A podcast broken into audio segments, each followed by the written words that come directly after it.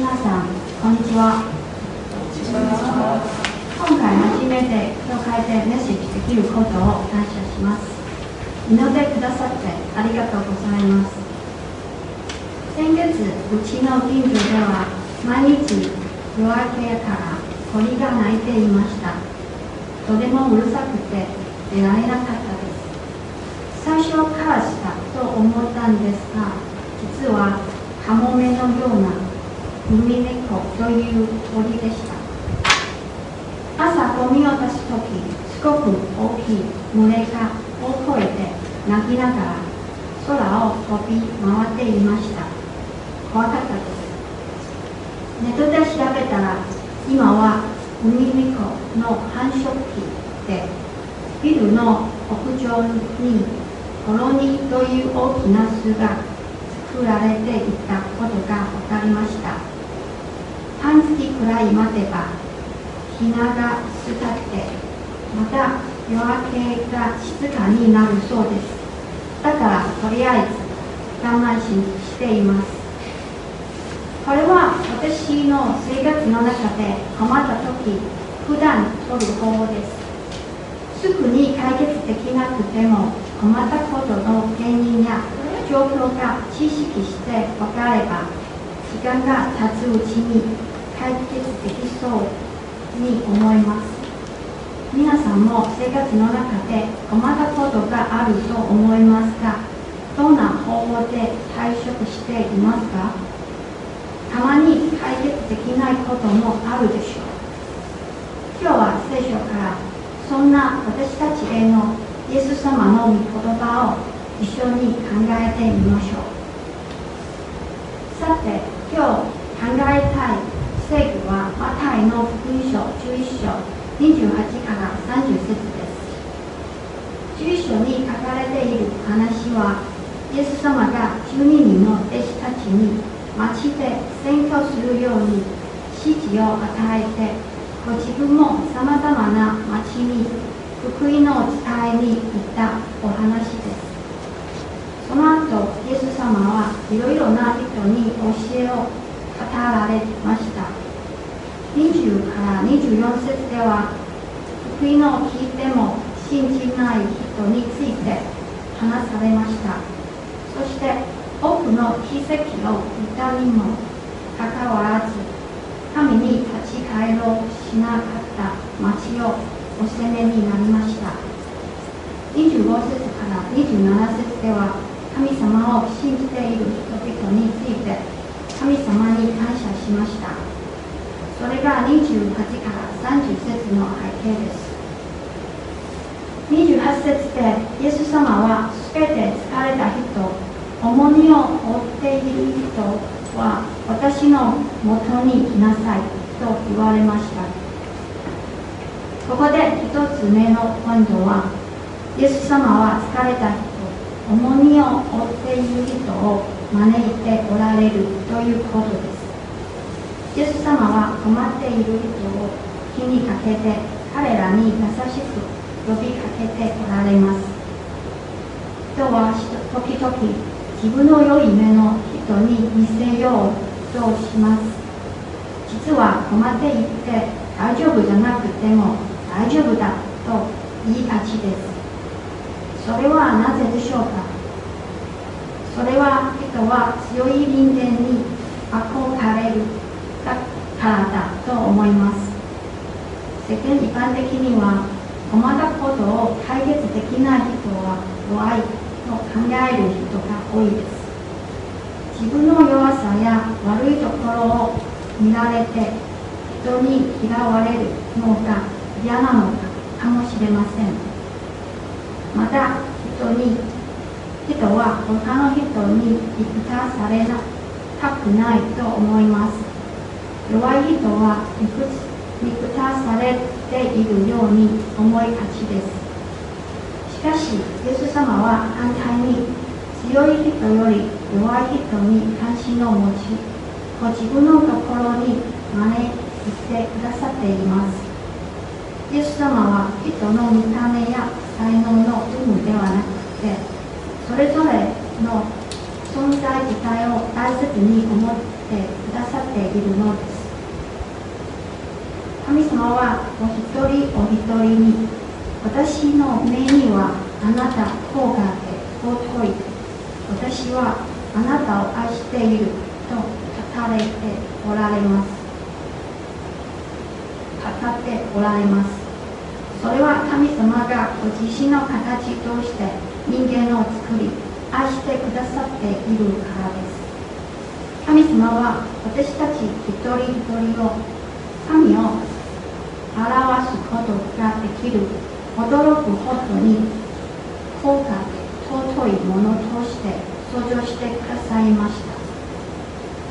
28節には人間の苦しみが書かれています。疲れた人とは現前のギリシャ語の直訳では再びくたびれるという強い疲労感を表す言葉ですがその言葉には深い意味があります。それは成功を求め人に認められるために一生懸命で体や心が疲れ果ててしまっている人のことを指します。特に今多くの人がコロナのせいで経済的な理由でやめらないけれどやめらない仕事を頑張っています。中には体調が悪くなった人もかなりいます。その上ストレスが溜まって家庭内暴力も増えています。暴力を振る人もその家族も疲れているでしょう。また人から認められるために周りが何を望んでいるかをよく考えて適切な振る舞いをする必要があります。人と一緒の時私たちはいろいろなことを考えて人間関係に疲れてしまうことがあります。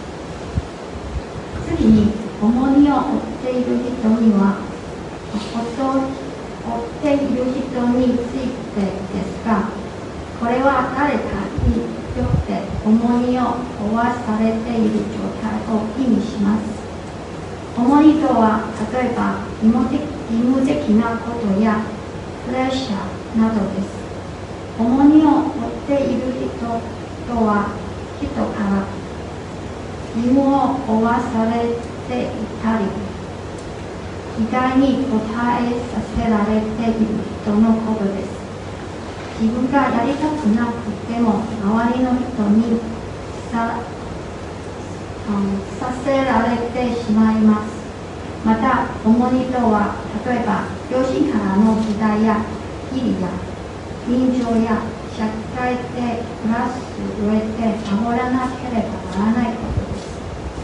職場で上司から無理な仕事をさせられることもありますねまた自分で自分に重荷を負わせていることもあるでしょう。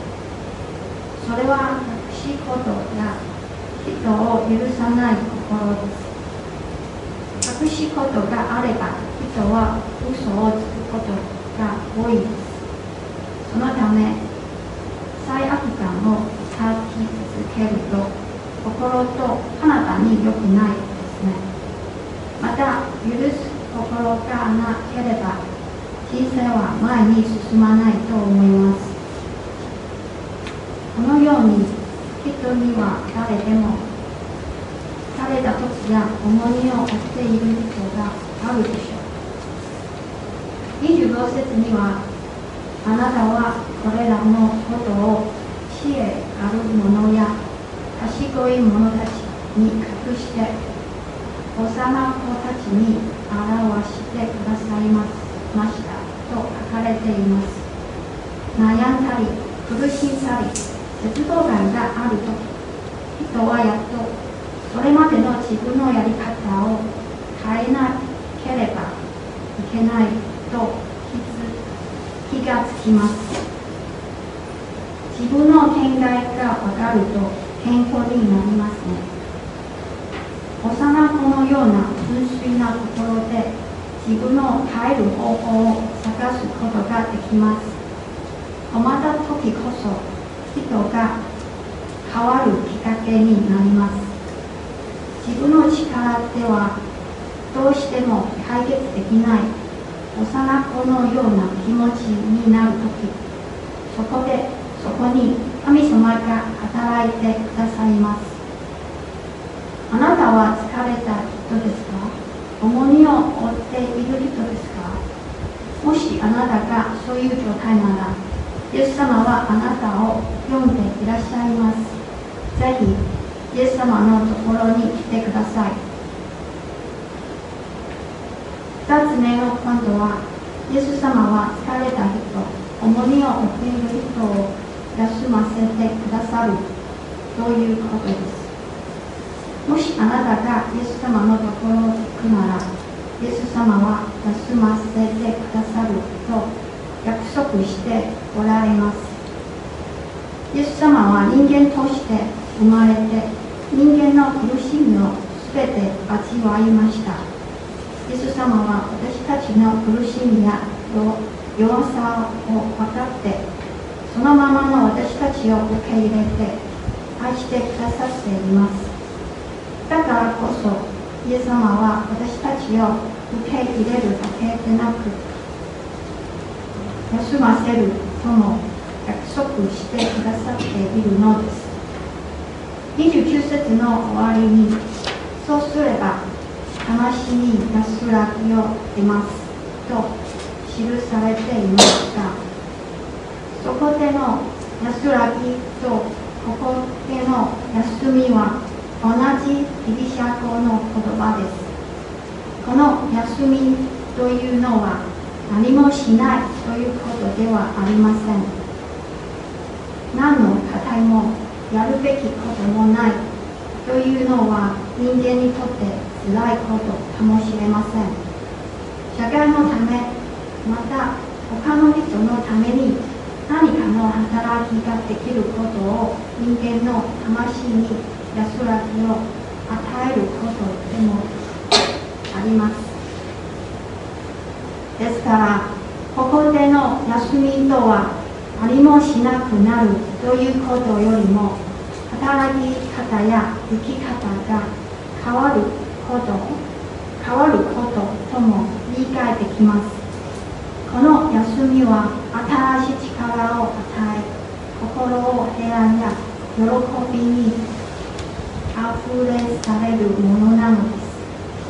皆さんこのような休みや欲しいとは思いませんか？29節にこの休みを手に入れる方法を教えてくれます。それには私たちの行動が必要です。29節には「追って」「ま」と「学び」という2つの動詞があります。イエス様のくびきを追ってイエス様から学びましょう。くびきとは牛や馬などに車を引かせるためにはめる木の枠のことです。イエス様が人間として生きていらっしゃった当時水戸の牛がくびきでつながれ同じ方向同じ方向へ荷を引ったり畑を畑を耕したりしますしました。通常は経験がある牛と経験がない牛とか一緒に区引につながれて働きました。つまりイエス様は私たちの区引を共に追い私たちの重荷を共に持ってくださるのです。私たちは一人で頑張らなくてもいいのです。自分の能力じゃなくてイエス様に頼って歩むことができるのです。イエス様のペースでイエス様のリズムで休みながら楽しく仕事ができる奉仕ができるという生き方がイエス様と共にくびきを追うという生き方です。3つ目の今度はイエス様の身は軽いということです。29節から29から30節にあなた方も私の不引きを追って私から学びなさい。そうすれば魂に安らぎを得ます。私の不引きは追いやすく私の荷は軽いからです。とありますがそれはどういうことでしょうか。ここで私がどのようにイエス様から休みをいただいたかその証しをしたいと思います。私は5人の兄弟の長女として生まれました。両親は私がまだ小さい頃に離婚しました。私は中学生の頃母と母の再婚相手と一緒に住むことになりました。小さな家でいろいろな問題が起こりました。その時から私は早く独立したい。家から離れたいと思っていました。私が20代の時のある日私は弟と喧嘩をしました。弟はすごく怒って理性を失い暴力を振るって私は経過をしたのです。私はその経過が原因でしばらく仕事ができませんでした。どこにも行けなかったのでとてもへこんでいました。私は弟を絶対許さない。という思いになりました。その時の私の心は怒りと恨みでいっぱいでいろいろなことを考えて最後まで弟を追い詰め弟が重い罰を受けるように願っていました。最初に傷つけられた時からなぜ私がこんなのは不公平だという気持ちがだんだん強くなりました。それで神様と周りの人に怒って世の中を恨み憎むようになりました。毎日弟を許せない重荷弟を憎む重荷を背負っていってだんだん冷たい心の持ち主になりました。私は何ヶ月もそのことで苦しみました。しかしそのような時友達が私を教会に誘ってくれました。実は私は中学生の時教会に通ったことがありました。その時はただ活動に参加しているだけで聖書の言葉の意味は分かりませんでした。ですが今回神様は恵みによって私に聖書の学びの機会を与えてくださいました。そして私に自分自身の心を分からせまたイエス様の十字架の愛を教えてくださいました。私は突然自分の困さを知り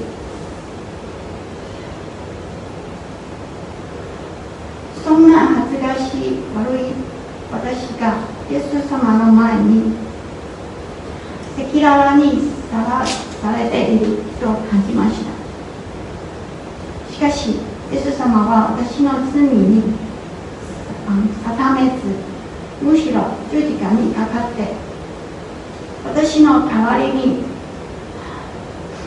重い罰を受け私にまたやり直す機会を与えてくださったのです。それを知って私の心は抱かれ私は弟より良い人じゃないと気づきました。イエス様は29節で私は心が苦手へりくへりくたっているからとご自分のことを語っておられます。自分で自分のことをそのように紹介するのはあまり普段聞くことは聞くことじゃなくじゃありません。でも神様のご紹介を聖書から知るときにイエス様の柔和で謙遜なご性格がわかります。ルカの福音書6章37節には許しなさい。そうすればあなた方も許されますとあります。イエス様が私に教えてくださくれた休みをいただく方法は許しなさいでした。許すことは難しく人間にはなかなかできないことです。でもイエス様は29節で私の不引きを追って私から学びなさいとはっきりと命じ命じておられます。ですからイエス様の不引きを追う人は弟を許すことだと分かったのです。許しなさい。そうすればあなた方も許されます。私はこの聖句を信じて子供のような純粋な心で難しいけどイエス様に従いたいと決めました。そして祈りながら弟に電話しました。電話するとき手がすごく震えていて難しかったですがイエス様が約束通りに力を貸してくれてやっとできました。電話した瞬間重荷が降りて心が軽くなりました。主の通り主の祈りの通りです。私は自分の罪を知り神様が私の罪を許してくださいました。そして許していただいた私は人を許すことはことを神様から教えていただいたので弟を許すことができました。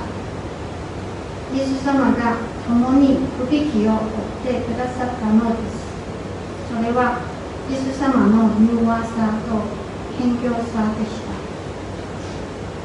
私たちは許されれば恨みの心から解放され自由と喜びに満ちた心で新しい人生を歩み始めることができます。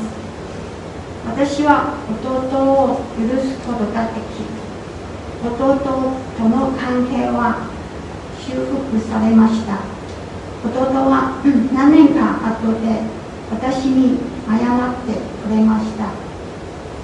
福音は人を変える力です。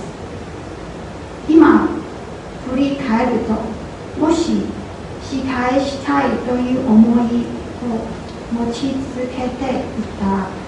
今でも私は家族から離れて日々憎しみという重荷を背負ったままで私の人生は前に進めていないいなかったかもしれません。イエス様は30節で私の不引きを追いやすく私の身は軽い。とおっしゃいましたが確かにイエス様の身は私の前の重荷よりずっと軽いのです。しかしイエス様を信じてもたまに疲れた時や重荷を負っている時があります。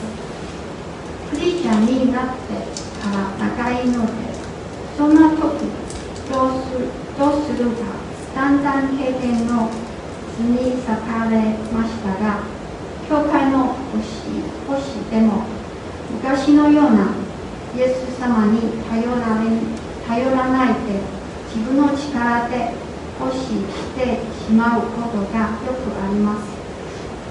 それで疲れてしまいます。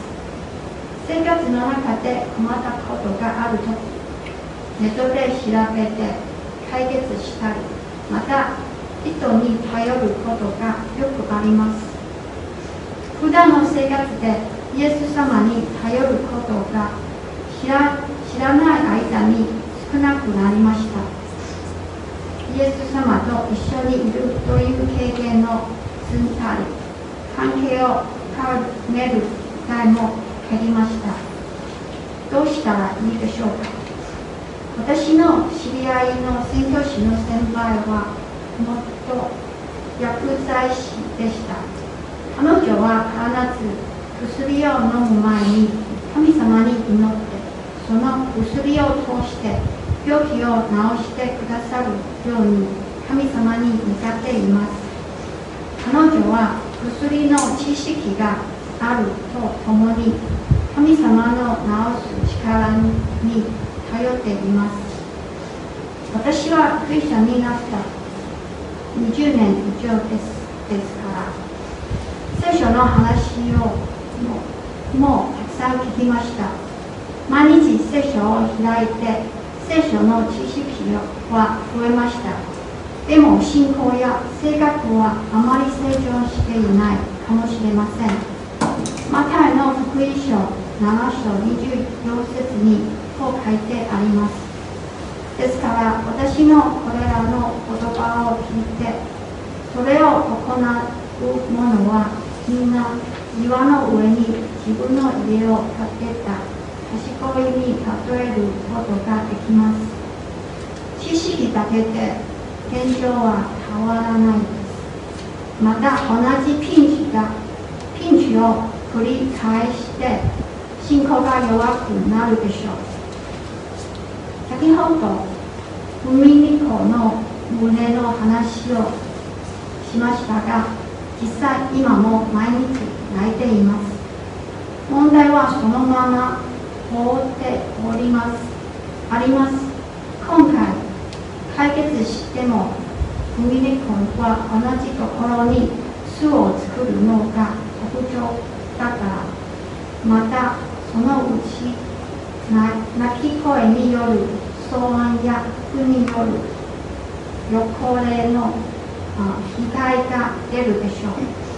同じように人生の問題困難がある時もそのまま放っておいたらおいたら時間が経つうちに少しは良くなるかもしれませんがまた同じ問題困難が繰り返し起こったりもっと厳しいことになる可能性の方が高いと思います。ウミネコの場合は必要な対策は巣が作れ作られそうな場所へ網を設置することだそうです。人生の対策は言葉です。聖書の力は知識じゃなくて従うことにあります。疲れている時重荷を負っている時こそイエス様のもとに行きましょう。イエス様に自分がどのように疲れているかどのような重荷を負わされているかをお話ししましょう。そうすればイエス様が休ませてくださいます。そしてイエス様の不引きを追ってイエス様の教えに従い頼っていきましょう。イエス様の不引きを追うとはどういうことなのか一人一人違うと思います。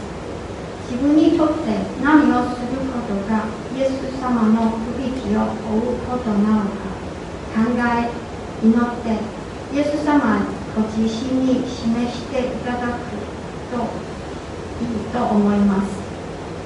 イエス様と共に歩むならどんな時も喜びがあります。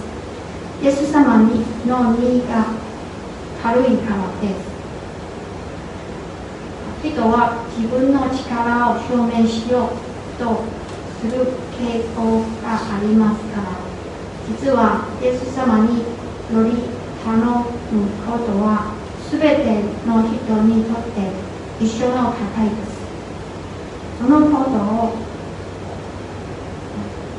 お互いに思い起こして励まし合いましょう。それでは黙祷します。